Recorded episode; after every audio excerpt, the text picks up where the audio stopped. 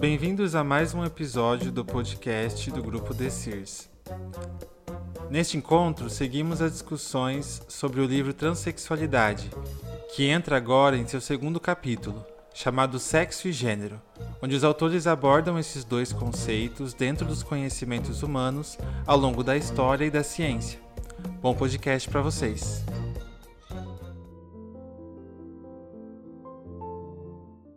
Então, eu fiquei responsável por, por falar os primeiros dois tópicos, né? Então, no primeiro tópico, o autor, ele, ele me deu um baque, assim, quando eu comecei a ler. Eu queria compartilhar esse sentimento com vocês, porque eu acho que eu estava tão presa, assim, nessa realidade de que existem homens e mulheres, existem pessoas, né, com, com estruturas diferentes genitais e tudo mais, que eu nunca tinha parado para pensar quando que isso começou, né? E aí o autor vai propor pra gente pensar isso, né? Tipo, como é que surgiu essas diferenças, né? Essas diferenças anatômicas, em que momento da evolução que isso aconteceu? Que proporcionou a existência da reprodução sexuada e da emergência dos gêneros, né? Eu fiquei chocada que eu nunca tinha pensado muito nisso. pra mim, estava sempre lá essas diferenças. E aí ele começou a falar um pouquinho sobre como a reprodução sexuada traz a velhice e a morte à tona, né? Porque quando não é reprodução sexuada, quando é, por exemplo, a replicação de uma célula, né? É, o material genético é o mesmo. Então tem lá uma célula, aí ela se divide em duas. Então fica com o mesmo material genético, né? Então não é como se ela morresse e, e deixasse de existir. Ela, aquela uma só, que ela vai embora, né? Mas continua existindo de em duas. Então não existe essa coisa de morte, né? O material genético continua perpetuando, né? E aí, na reprodução sexual isso não acontece, né? Um ser, ele é gerado a partir de dois materiais diferentes, juntos, né?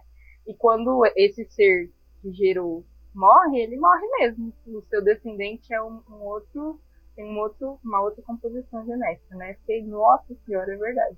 E pra gente, assim, que tá vivendo nessa realidade de que a morte tá dando tapa na nossa cara todo dia, né? É uma coisa tipo, nossa, como assim não existe morte, né? Fiquei, fiquei impactado.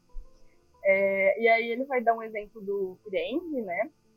Que o Firenze viajou, assim, que toda uma hipótese dentro desse, dessa questão, né? Da, da reprodução sexuada.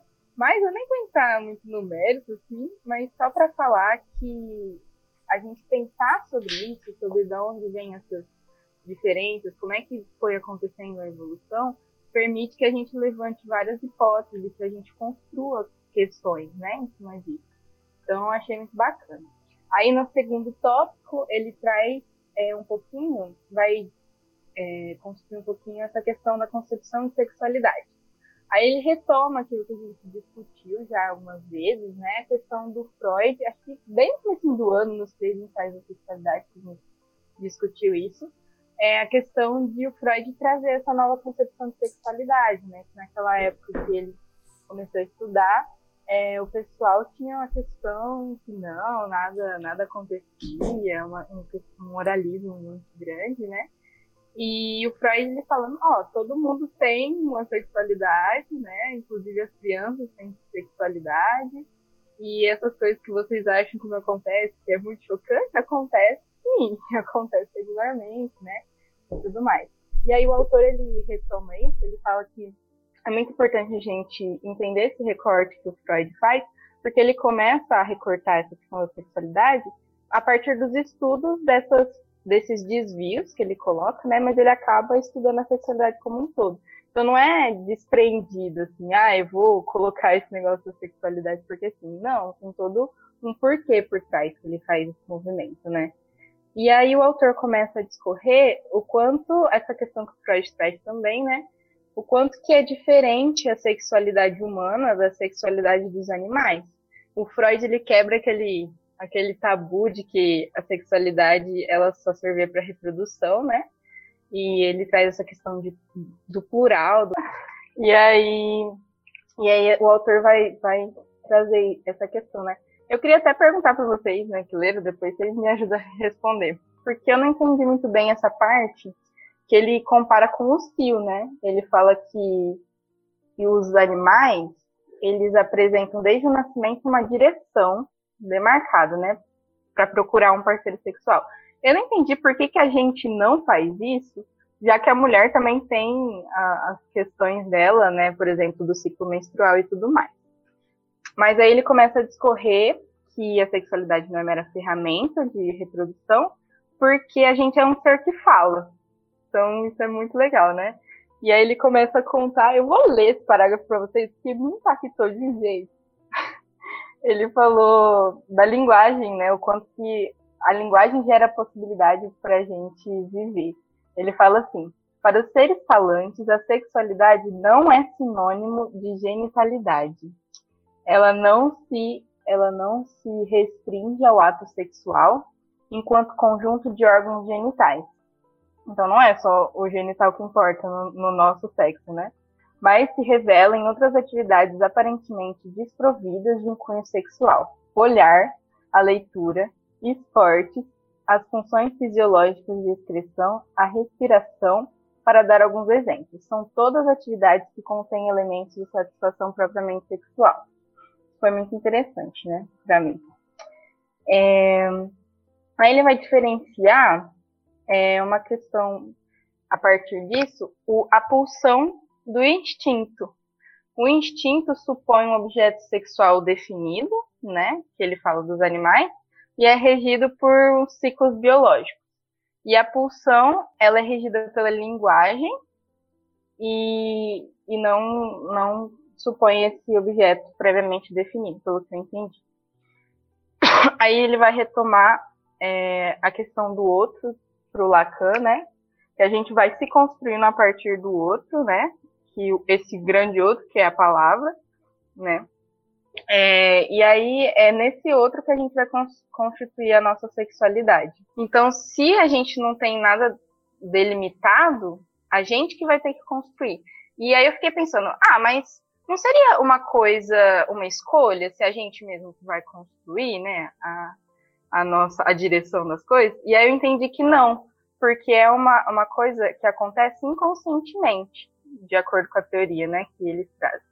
Então essa escolha não é, ah, eu vou escolher aqui, né? É uma, uma coisa que vai acontecendo inconscientemente da gente, né? É, e aí ele retoma, né, a questão do, do Freud, que nas teorias sexuais infantis a criança pode constituir essa fantasia inconsciente que vai conseguir dar estrutura para o que vai, vai vir, né, para as coisas que virão. É, então ele coloca que a fantasia constitui precisamente o princípio de realidade para cada sujeito. Então, a partir do jeito que a criança se organiza inconscientemente, né, que ela vai conseguir construir essa sexualidade. E aí uma coisa que me chamou atenção também, que eu consegui é, pensar mais um pouco, que eu não entendia nas nossas discussões, é a questão do corpo, né? Que o corpo que a gente lida é um corpo pulsional, não é o corpo físico, biológico, né, da anatomia. E, e aí o autor coloca, né, tra trazendo Lacan também, que o corpo pulsional ele é recortado pela linguagem, seria esse campo simbólico do Lacan, e ele sempre vai ser heterogêneo é, ao imaginário da, da anatomia corporal, então não precisa ser necessariamente igual que é o corpo biológico, né? E não está submetido a nenhuma lei natural. Então, a pessoa que vai construir esse corpo mesmo. E aí é isso que eu queria destacar da minha parte para vocês. Agora é o Lucas. Então, ali no tópico, não existe relação sexual. É, a atriz estava falando agora, né, sobre essa, essa, sobre essa construção da sexualidade, sobretudo durante a fase infantil da, do sujeito, né? E aí ele coloca que a sexualidade a gente normalmente entende como o conjunto de características de um sujeito ligado ao sexo, né, como a orientação sexual, a identidade de gênero e tudo mais. E aí ele explica o que é identidade de gênero, que eu acho que é importante a gente parar para pensar sobre isso também, né? Então, que a identidade de gênero é a maneira pela qual o indivíduo se reconhece a partir dos gêneros feminino e masculino. Mas não só isso, também incluindo os casos que subvertem essa norma entre o homem e a mulher, né?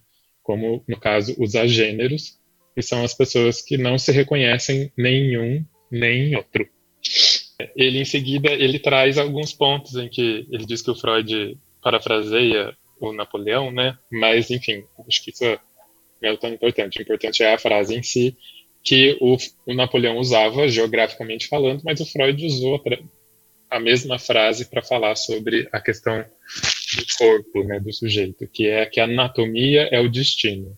É muito bonita essa frase, porque por, apesar de muitos críticos terem entendido que o Freud estava limitando é, com essa frase as ideias da psicanálise a um biologicismo, né, por causa de dizer que o anatômico, né, o material, o físico é o destino da coisa, né? Mas que ele entende que, pelo contrário, Freud estava falando justamente da superfície corporal que existe, né? E, e, que ela é a fonte o destino da satisfação pulsional, né? A gente tem, é, vamos já engatar na próxima parte, que eu acho que ajuda a entender isso que ele falou da anatomia do destino. Que daí ele traz os três tópicos ah, os três conceitos ali do Lacan sobre o real, simbólico e imaginário, né? onde o simbólico é a linguagem, o inconsciente, né? essa linguagem que a atriz estava falando antes, e todo o conteúdo que a gente produz inconscientemente, que é o simbólico, o imaginário, que é aquilo que se relaciona com o corpo e com o eu, né? que ele fala que o Freud chamou de narcisismo e o Lacan de estádio do espelho, e o real, que é que foi um, incrível de, de pensar sobre essas três coisas, porque o real é aquilo que não existe, né? É o que escapa ao simbólico e ao imaginário, né? Diz respeito à dimensão das pulsões que estão provavelmente para além do simbólico, né? Para além do, do inconsciente. E aí é muito legal porque ele fala que justamente é na relação entre o simbólico e o imaginário que se dá a fantasia, né? E provavelmente aí a, a escolha de objeto de desejo, né? E, e, todas essas coisas que existem nas nossas relações. E por que que é tão importante pensar que a anatomia é o destino, né? Dessa superfície corporal que ele coloca. Porque é justamente através da pele, através desse corpo que é físico, material, que a gente vai trabalhar esse simbólico, esse imaginário, na busca por esse real que não necessariamente a gente vai conseguir alcançar. E aí ele dá o exemplo da, da maçã, para que a gente consiga visualizar melhor o significado desses três pontos, né? Em que cheguei, chegamos numa sala, tem uma maçã cortada em cima da mesa, né?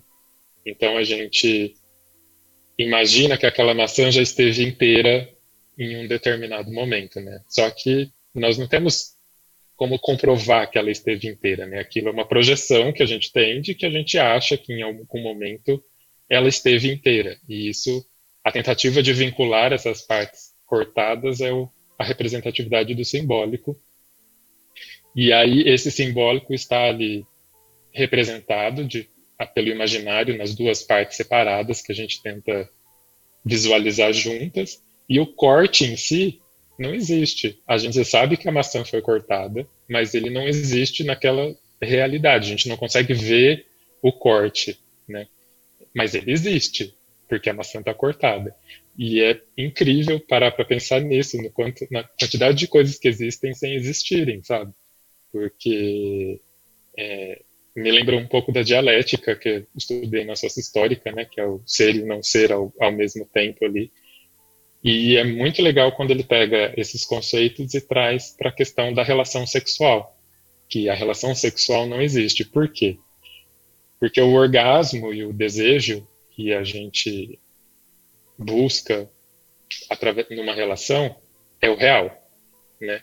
É, só que a gente não sabe identificar qual, o que é de fato esse gozo, o que é de fato esse orgasmo, né? Há os corpos né, que é o imaginário, e o jogo entre eles na tentativa de satisfazer os próprios prazeres, e o do outro, que é o simbólico. Mas a gente não tem acesso real ao que é o prazer, tanto nosso quanto do outro, né? É... ele segue falando que essas pulsões que permeiam o real, né, é, são baseadas, criadas durante o desenvolvimento sexual infantil, e a gente nunca vai ter acesso real, direto, por causa do processo de recalcamento. É isso mesmo, né? Porque isso foi uma conclusão minha, não está escrito no texto. Nessa tentativa de. E aí eu usei umas palavras aqui para tentar tornar mais visível a discussão. Então, na tentativa de tornar sólido as experiências que não são solidificáveis, né, a gente tem uma tendência de buscar extremos para explicar as coisas. E aí a gente cria o masculino e o feminino, o ativo e o passivo, o bem e o mal, quando na verdade as coisas que permeiam esses mundos são muito mais complexas e infinitas do que essa polaridade entre pontos. E aí solidificar é coisa do imaginário, né? não do, do real, né? coisa do eu, do, da parte egóica ali. Né? E aí justamente essa solidificação, essa polarização das coisas provavelmente vem para amenizar a angústia dessa presença, ausência do real. O gerenciamento dessas duas instâncias, do simbólico e do imaginário, gera as fantasias, e é por elas que a gente consegue alcançar o gozo parcialmente real. É parcial porque não tem acesso ao real que nos cabe, quem dirá o real do outro, né? Que se deita com a gente e que torna o sexo uma prática realmente solitária e, por consequência, fantasiosa a ideia de relação sexual. Por isso que a relação não existe, né? E aí, em seguida, ele fala sobre o mito do andrógeno. E, e aí eu queria sugerir um filme que chama eu não vou lembrar o nome dele em português, mas é Hedwig and the Angry Inch. É um musical de uma cantora trans, inclusive, acho que até cabe para a gente assistir por causa da temática, que é, ela é uma cantora de rock e ela está lidando com a transexualidade dela e com a polegada nervosa que ela tem entre as pernas e aí ela precisa lidar com isso e isso tudo banhado a um musical de rock. É bem legal o filme. E aí ela, ela cita, né, ela, ela, canta uma música e ela cita o mito do andrógeno durante o musical, por isso que, que eu lembrei desse filme na hora que eu li o mito. O mito nada mais é de entender que no passado é, as criaturas eram unidas por como que é, tipo, são, eram criaturas redondas com quatro, quatro braços, quatro pernas, né? E duas cabeças, uma oposta à outra, né? E aí essas criaturas eram masculina e feminina, ou masculina e masculina, ou feminina e feminina. E pela habilidade e capacidade dessas criaturas, eles decidiram buscar aos céus, uma coisa assim, e os deuses, como castigo, os separaram. Né? No filme, ele explica que essa é explicação da ideia de alma gêmea, né? que essas criaturas que se complementavam foram separadas pelos deuses e vagam até hoje durante a na, na, Terra buscando essa outra metade, né? É, que foi separada nesse mito, né? Mas ele, é legal ele colocar que já neste momento ali nesse mito a gente tem os, todos os arranjos possíveis de escolhas de objeto, né? Que vejam, não eram todos criaturas masculinas e femininas, né? Masculina, masculina, feminina, feminina, e masculina e feminina, feminina e masculina. Então, é, todos os arranjos possíveis de escolha desse objeto, né? E ali a gente precisa entender qual que é a diferença entre o objeto de identificação e o objeto de desejo, porque muitas vezes é, duas partes masculinas podem se encontrar e serem objetos de identificação, mas não serem o um encaixe do objeto de desejo, né? Então, é justamente aí que está o grande desafio, desde aquela época até hoje ainda, de entender que objeto e desejo e identificação são coisas distintas. Na bissexualidade, que é, que é o, que eu vou comentar, ele vai falar desse, começar falando sobre esse mito mas também sobre o que o Freud falou quando ele defendeu a bissexualidade, né? Quando ele foi falar sobre bissexualidade na teoria dele, do início ao fim, ele fala sobre isso. E nessa ideia justamente de que no ser humano a reprodução não é objetivo no, no, ato sexual. Né? E ele baseia essa ideia com a teoria da pulsão, né? que vai dizer que o objeto de pulsão, né? ele vai, que é variável e indiferente, né? então ele não tem algo específico nele, e com relação a uma meta, né? uma meta de obtenção de gozo. E que isso que regiria o ato sexual em si, né? a pulsão sexual humana, né? o ato sexual do ser humano não tem essa questão animal de ser simplesmente para reprodução. Ele vai reiterar isso mais uma vez. E ele vai falar sobre essa questão do investimento libidinal, né, que a, nessa questão da bissexualidade, né, claramente é para os dois sexos, é tanto para o homem quanto para a mulher. O que vai diferenciar isso vai ser de acordo com, com a vida da pessoa, com o andar da, da vida da pessoa, o quanto vai mais para um do que para outro, ou para os dois, ou dependendo de como vai ser, como que essa, essa questão da, da libido vai ser distribuída. Ele até faz uma menção do, do Freud, né, no, na página 20, que ele diz, que o Freud diz, que a libido de todos nós oscila normalmente ao longo da vida entre o objeto masculino e feminino. O jovem abandona seus amigos quando se casa e retorna à mesa do bar quando sua vida conjugal se torna insípida. Então, ele comenta isso como sendo essa ordem lógica que a gente leu, inclusive, esse ano, né, esse texto que fala isso. Mas é, fica, fica assim, para a gente pensar, então, as reuniões de quarta-feira do Freud, né, com vários homens, provavelmente era uma forma dele de realizar isso, né, da libido masculina, né, ligada ao masculino acontecer ali. Isso é uma sugestão, mas quem sabe, né, fica aí. mas o, aí ele vai falar sobre o estudo da, da bissexualidade dentro da psicanálise junto ao, junto ao Freud, mas também depois dele, e dizendo que o Flies, né, na época do Freud, ele já mencionava a bissexualidade, inclusive a gente, na época que a gente leu esse texto, a gente viu que existia uma briga entre eles, né, inclusive uma carta que eles estão brigando e tudo mais, é, mas que o, o ele falava sobre bissexualidade como sendo geral, não só para os seres humanos, mas também para os animais, né, e o Freud ele vai é, concordar com isso e acrescentar a ideia de que o homem teria um lado masculino, um lado feminino, no caso, e a mulher teria um lado masculino. Né? Então, cada um teria essa, essa parte recalcada, entre aspas, em cada um. É, depois ele fala daquele comentário né, que eu disse para vocês, de quando o, o homem, né, o dono da casa sai, os ratos tomam conta, né, que teve o Sandor errado que, que falou que depois que o Freud morreu, ele veio a querer reiterar a ideia novamente da norma biológica, né, de que a heterossexualidade era a única forma e que a homossexualidade era um comportamento doentio.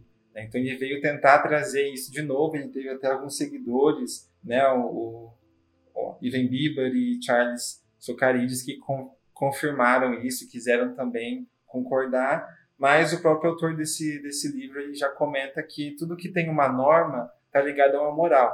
Não está ligado à subjetividade em si de cada um, não está ligado ao sujeito de cada um. Sim, é essa norma que tenta regir alguma coisa. E que isso em si já é algo que o Freud mesmo já descartou nos três ensaios, né? Que não existiria essa norma sexual. Né? Existiria sim essa possibilidade da bissexualidade e tudo mais. E nessa tentativa, né, inclusive dos três ensaios, o Freud teria dividido então o que seria do sexual e o que seria do genital. Né? Ele desfaz essa, essa fusão que a sociedade em si e a cultura haviam sido havia feito e até menciona que boa parte dessa ideia também atravessa o complexo, o complexo de Édipo, porque teria no complexo de Édipo, né, que o Freud explicou e que a gente também é engraçado que tudo está conectado com o que a gente leu esse ano, né? Acho ótimo isso. Mas é, que dentro do complexo de Édipo seria justamente é, tomar a função de mãe como objeto e ser objeto da função é, de pai. Né? Que na verdade está mais ligado ao declínio do complexo de Édipo, eu acho isso que ele falou, mas seria justamente esse momento é, que ficaria claro assim, para o Freud, na teoria dele, como essa bissexualidade funcionaria. Ou aconteceria de algum jeito logo no início da vida. E aí, no, no dois sexo, dos sexos aos gêneros, ele vai falar sobre a questão da, da curiosidade em si. Eu achei interessante essa, essa, essa, essa frase, vou até dizer aqui na página 22, aqui no meio do primeiro parágrafo, que ele fala que a curiosidade, seja a respeito do que for, está sempre relacionada à sexualidade, à tentativa de saber sobre o sexo.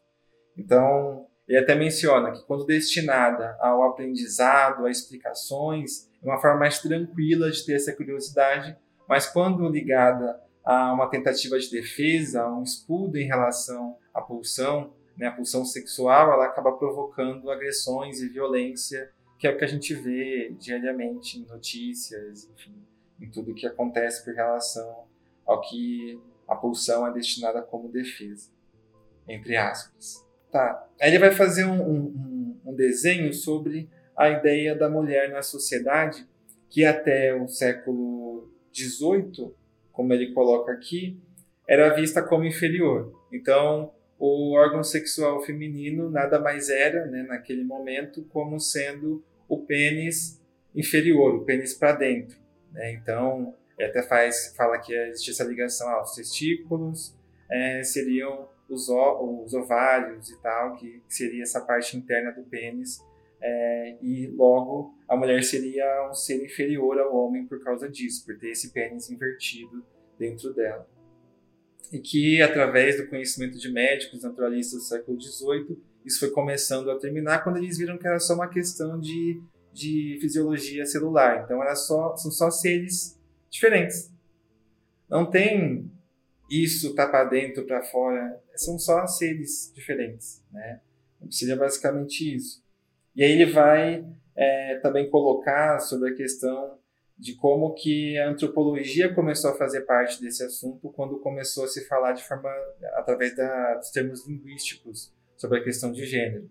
Né? Então, quando a língua e o seu lexo começou a, a entrar no assunto, a gente começou a ver que é, dentro da topologia, né, ligando o gênero à antropologia, pôde se acrescentar aqui a Deise entrou, pode se acrescentar a, o social, né, o psicológico, social e cultural à, à questão do sexo em si, né, que antes era só sexo por sexo, aí começou a ter essas possibilidades de, de inclusão, né, e de pensar, né, como ele coloca, o gênero pela ordem é, simbólica e imaginária, né, e não só pela questão do que está ali apenas. E como sendo também influenciada bastante pela questão cultural. Eu, queria até fazer um comentário, é, eu acho que uma das formas mais, talvez, é, tranquilas da gente ver diferença cultural para a gente é comparar o Ocidente com o Oriente. Assim. Eu sempre penso que isso facilita na hora de entender as diferenças culturais. E é, eu vi algum tempo atrás um vídeo que mostrava como que os homens na, na Coreia, Japão, China, eles dão a, a, mão em público, assim, eles têm esse costume, né, esse, essa demonstração de carinho dando as mãos e andando com as mãos dadas, e para eles não tem nada de conotação de sexualidade ou algo do tipo, são só amigos. E tem um vídeo da, de, um, de um canal que chama JK Jake Out, chama. Que ele faz experimentos sociais. Ele é um cara da Coreia que faz experimentos sociais. Ele convidou um casal gay conhecido dele para fazer experimento. Então esse casal gay, ele, eles iam e pediam para alguém sentado em algum lugar ou conversando para tirar foto dos dois, do casal, numa paisagem em si. E nessa, enquanto a pessoa tira a foto, eles se abraçam, eles dão um beijinho no rosto do outro, eles mostram de forma mais afetiva o carinho que eles têm pelo outro. Né? E mostrando o afeto, eles afetam talvez a pessoa que está ali tirando a foto. Né? E é interessante que a maior parte das respostas foi: ah, eu achei que eles eram amigos.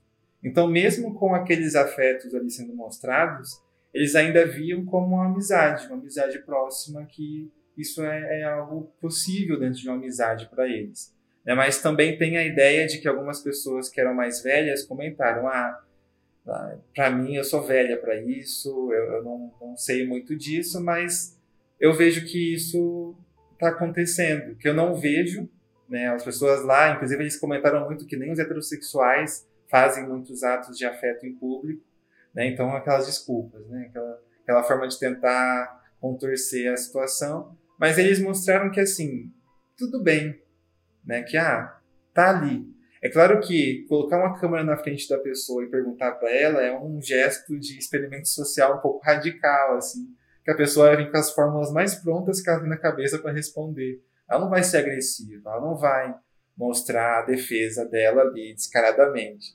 Mas é interessante ver que existe um pouco disso na questão cultural e que pelo menos é mostrado em diversas formas como sendo mais tranquilo. Enquanto a nossa, nosso ocidente daqui, é, muito bullying é feito por conta disso, muita coisa acontece de violência também pelo menor gesto, né? E muitas, muitos xistes, inclusive entre pessoas, entre homens heterossexuais, que é de onde talvez eu, eu possa imaginar isso mais facilmente, e, e, também eu acho que vários filmes e séries, novelas mostram isso, a brincadeira entre, entre um homem com o outro, se tem uma conotação ligada ao gay, à, à homossexualidade, é logo uma piada, é logo uma chacota entre eles para poder zoar um com o outro. Então, isso ainda acontece e é uma forma de violência, né, querendo ou não é um jeito das pessoas mostrarem essa defesa delas em relação ao tema, em relação à aceitação que elas realmente podem ou não ter. Mas é, eu só ilustrei isso para mostrar a questão cultural mesmo. Dessa, dessa ligação dos seres humanos com outros, né, no ato sexual em si, tem a questão do erotismo. E, por exemplo, né, o exemplo que ele dá é do beijo em si, né, da, das zonas erógenas, né, da, da boca uma na outra, causar algo no corpo e causar algo de erótico nisso, e ter algo de erótico na, na, na troca humana de relação, né? Que ele fala até que de onde surge a questão do amor, desejo, gozo, né? De onde tem essa formação que causa esse sentimento dentro da existência humana. E que isso por si, se a gente fosse pegar a teoria freudiana que falou da questão do, do perverso, isso seria um gesto perverso, por exemplo, mesmo dentro da heterossexualidade, né? é, ainda assim isso seria um ato que não é destinado à reprodução. Então, assim como a homossexualidade, isso seria um ato perverso, né, dentro da teoria freudiana, pensando.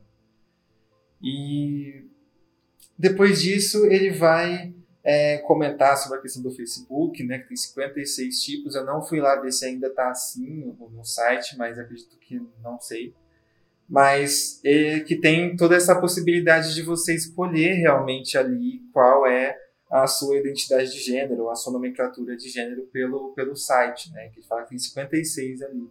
Então, essa ramificação, eu já até comentei com vocês antes sobre algumas coisas que eu acho sobre nomenclatura. Eu não gosto muito, assim, mas é, é interessante que pelo menos a pessoa se sente identificada, incluída de alguma forma. Então, isso acaba sendo legal e até dar alguns exemplos né, das opções observadas hoje.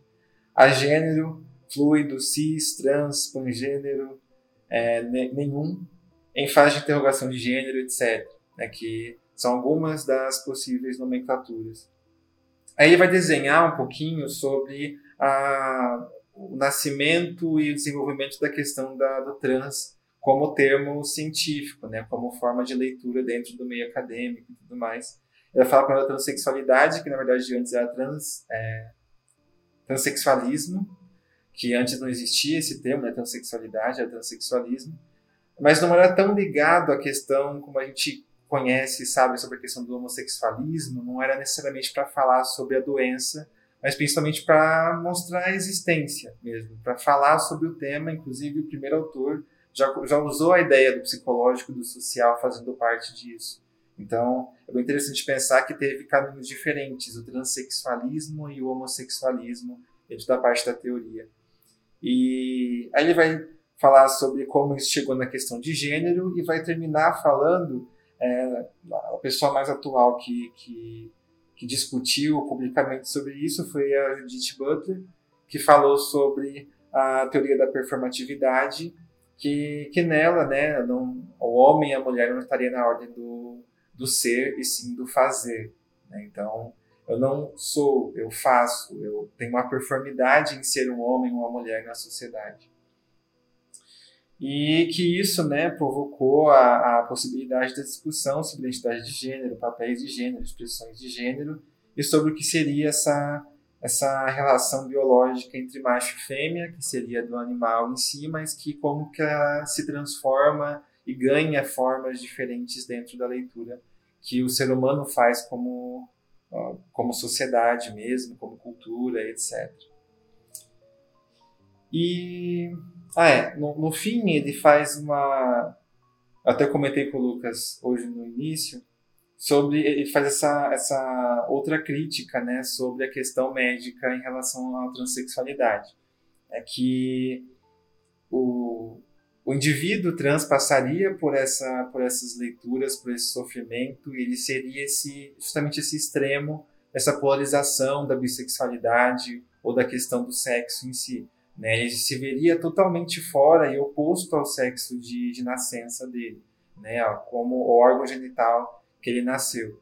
Então, quando, quando ele comenta sobre essa questão de quando um menino nasce, uma menina nasce, ter toda essa construção social que vem antes e é imposto em cima, na questão é, mais, mais simples de se pensar, como o menino, quando ele nasce, vai ter um quarto azul cheio de carrinhos e esse tipo de coisa em volta dele. Ele vai ter que brincar com aquilo. Ele é ordenado a brincar com aquilo e só vê aquilo no mundo dele como, como base de, de formação. Vai ser no encontro com o outro que ele vai ver uma outra possibilidade. Né? Vai ser quando ele for para a escolinha ou quando ele vê alguma outra criança brincando com a boneca e vai ver o que será que é isso. Né? E essa ideia de construção ela vai fazer parte dessa, dessa ideologia em si, entre, entre aspas, mas também dessa formação da pessoa como sujeito. E a menina né, vai encontrar também um quarto rosa bem forte, geralmente com várias bonecas em volta dela e casinha para ela já ter aquela formação de ser uma mulher que vai cuidar dos filhos logo que ela nasce. Né? Já está sendo construída essa ideia para ela. Assim como outras formações, né? quando o menino adolescente vai ter que se alistar no exército, porque é a ordem, né? ele tem que se alistar no exército, não é uma opção necessariamente. É a menina, quando antes, isso é uma, é uma ideia que eu, que eu vejo muito em consultório e também na minha família, a, a, mulher, antes dos 30, ela tem que ter uma criança já, tem que estar casada, muito bem casada há alguns anos já, e tem que estar feliz, e cuidando da casa e desse filho, antes dos 30. Porque depois dos 30 já vem a ideia, ah, ela vai ser tia, né? ela vai morrer sozinha. Então tem essa, essa, esse fracasso colocado para ambos os sexos, mas principalmente para a mulher, agora comentando, que vem carregado dessa cultura. Mas essas formações, né, essas, essas performances em si, elas são algo imposto. Né? E a pessoa transexual ela vai tentar ultrapassar tudo isso. Né? Ela vai tentar entender melhor a si e vai se entender nesse oposto daquilo que ela nasceu. E nessa, nessa formação, nesse sofrimento, é, que é claramente insuportável, né, porque tem que lidar com tudo isso que a gente leu nesse, nesse capítulo para poder conseguir se colocar e, e ser um sujeito trans. É, ainda tem a questão médica que o autor comenta, que vai tentar usar dessas, dessas formas de prontidão excessiva para tentar simplesmente resolver esse problema como se fosse um problema. É como se fosse uma ordem de trocar logo aquilo e a pessoa já está de acordo com o que ela quer. E o que o autor propõe é que seja discutido isso com, com o indivíduo trans, que seja encontrado essas formações que o texto provoca nesse indivíduo, que ele se entenda, que ele se identifique, que ele se coloque como esse, essa pessoa trans de acordo com a formação dele e não como algo que vem de fora através dessa prontidão médica, etc. É que ele não queira simplesmente resolver um problema, é que ele queira realmente se entender e depois disso compreender melhor como que é essa formação dele como indivíduo.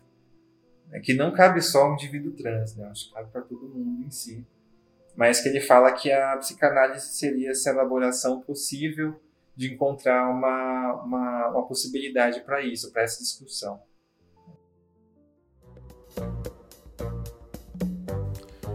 Finalizamos assim mais um episódio. Para mais discussões sobre esse tema e outros ligados à psicanálise, é só seguir nosso podcast The Até a próxima!